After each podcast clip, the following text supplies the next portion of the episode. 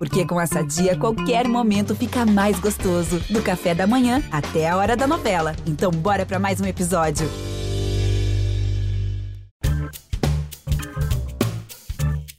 Olá, eu sou Edmilson Ávila e este é um novo episódio do podcast que desenrola o Rio para você.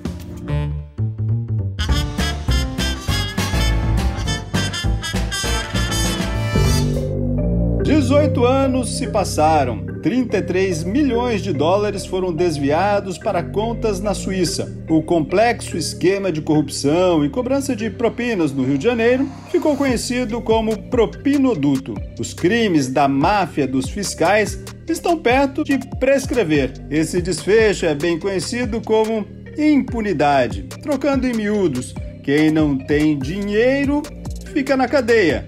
Quem tem recorrem, recorrem, recorrem. Eu convidei o professor da PUC Rio e advogado criminalista Breno Melaranho para desenrolar esse assunto. Professor, muito obrigado já pela participação. Vamos, a partir deste exemplo né, que nós vimos nos últimos dias, de um crime muito conhecido, enfim, de uma máfia, que pode prescrever agora, para a gente falar do nosso sistema que permite com que o crime role, role, role. Vamos falar assim, bom, em tese a gente teria o quê? Eu acho que primeiro a gente precisa entender por que, que existe é, o Instituto da Prescrição. A prescrição existe por conta de duas questões que no juridiquês né, são a segurança jurídica e paz social. A ideia é o Estado ter um tempo máximo para se mover, para se mexer e para não ficar um crime em branco, para não deixar que uh, nada aconteça quando ocorre um crime. Então, o Estado ele tem determinados marcos em que ele tem que agir. Por isso, a questão da prescrição. Aí, para a população passa sempre aquela ideia, né? Quem tem dinheiro consegue pagar bons advogados e ficam recorrendo, recorrendo. A gente deveria ter, vamos supor num caso, primeira instância, segunda instância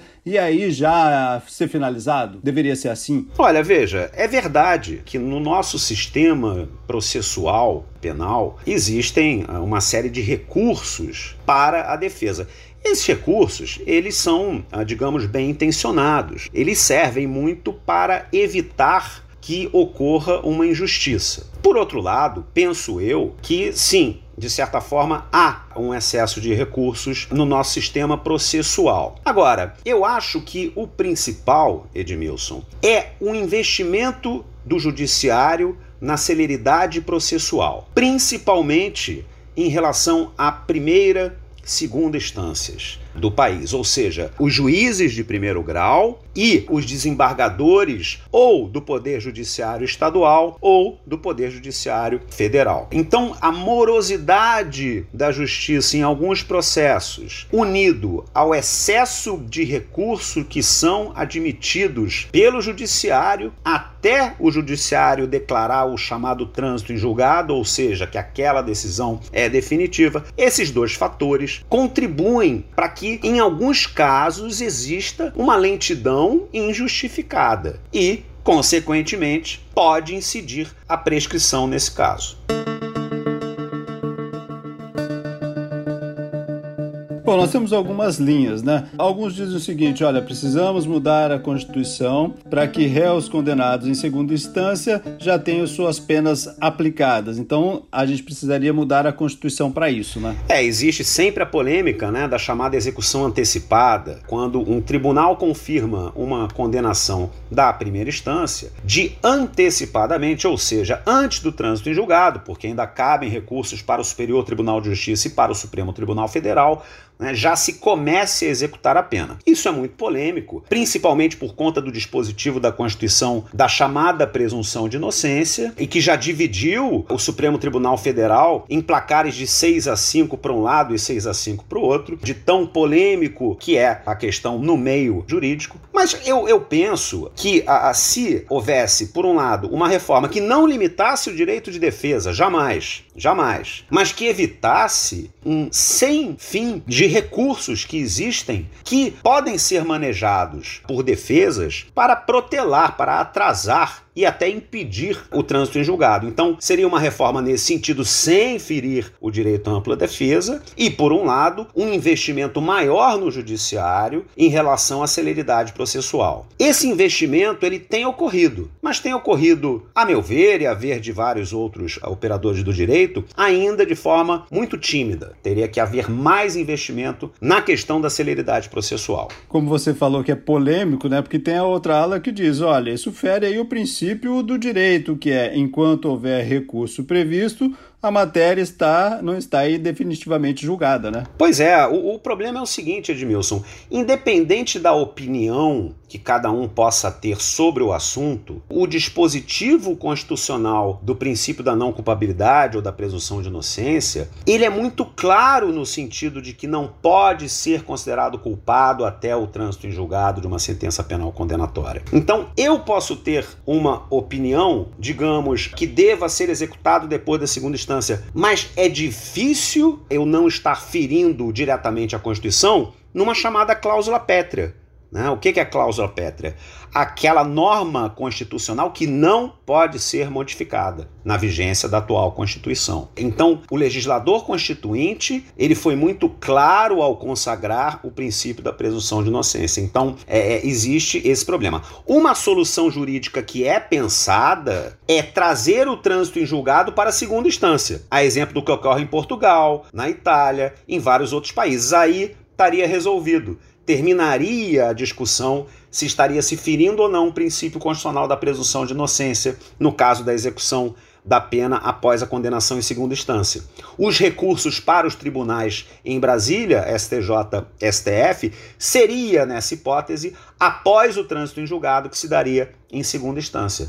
Seria uma boa solução jurídica para acabar com essa celeuma que, como eu disse, o pró depende da composição do Supremo Tribunal Federal. Nós já tivemos 6 a 5 pela execução antecipada e 6 a 5 pela ilegalidade da execução antecipada. Agora, vamos lembrar também diz que o tempo de gaveta também é um grande problema nos processos, até que a justiça consiga é, localizar uma testemunha, até que ou essa testemunha falta, daí cancela. Esse tempo de gaveta do processo também é um grande problema? Com toda certeza, Edmilson. O chamado tempo de gaveta é quando o processo vai para o juiz, ou até em grau de recurso, desembargador, ministro, e depende de um andamento, de um despacho do magistrado no processo, o que a gente chama de decisão interlocutória, né, que são questões simples, burocráticas, de mero andamento, de fazer o processo ir adiante, já se sabe qual é o próximo passo, e às vezes demora meses e meses para que isso aconteça. E isso, lógico, né, é, acaba contribuindo com a lentidão do processo e acaba contribuindo com alguns casos que, infelizmente, terminam em impunidade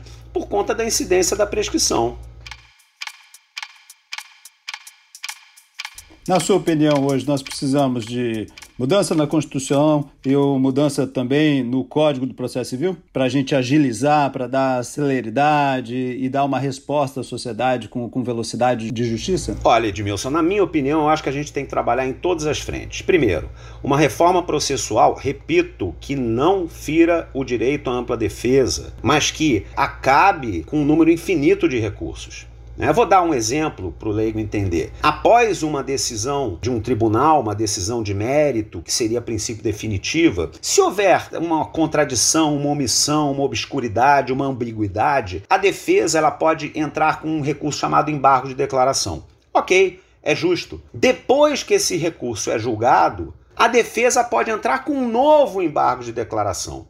Então você tem embargo de declaração sob o embargo de declaração anterior. E esse é um dos exemplos. E vai se arrastando, e vai se arrastando. E vai se arrastando. Você tem é, agravos regimentais previstos nos tribunais, que, a exemplo do embargo de declaração, são corretos, mas que deveriam ser admitidos uma única vez. Quando você vai, por exemplo, ao Supremo Tribunal Federal para sustentar o seu processo e fica assistindo ao julgamento de outros casos, você vê os ministros, e também pela própria TV Justiça dá para ver, né, que colocam em julgamento um agravo de instrumento sob o embargo de declaração é, é, em relação ao agravo de instrumento, do embargo de declaração. É, em alguns momentos, até os ministros riem é, daquilo que está muito óbvio que é para protelar, para atrasar o trânsito em julgado. Então, essa é a primeira frente que eu acho que tinha que ser trabalhada. A segunda frente, Edmilson, seria a questão, na minha opinião, né, de um maior investimento do judiciário na chamada celeridade processual. Infelizmente, o judiciário ele acaba investindo, eu não quero generalizar, é, mas muitas vezes acaba investindo em palácios, em digamos assim excesso de estrutura que não tem relação com a prestação jurisdicional, que é a obrigação que o judiciário tem com a sociedade, que é prestar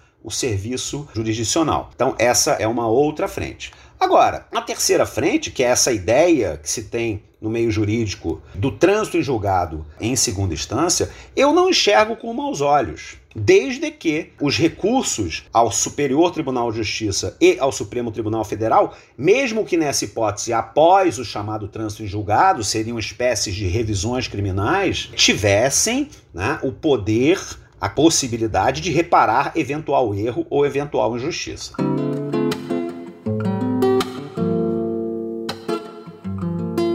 pelo andar da carruagem para a gente concluir essa nossa conversa aqui nós ainda vamos ter outros casos semelhantes a este da máfia dos fiscais que podem prescrever e pessoas que vão ter dinheiro e vão pagar por recursos, recursos e assim por diante. Né? Isso está longe da gente chegar a um fim? Pois é, Edmilson, é como todo problema, né? não existe uma solução mágica, né? não existe uma chamada bala de prata. Tem que se trabalhar em várias frentes. Para eu não ser injusto também, a gente vê iniciativas nesse sentido, mas ainda muito tímidas. Infelizmente, nós teremos mais casos casos em que essa impunidade vai ocorrer.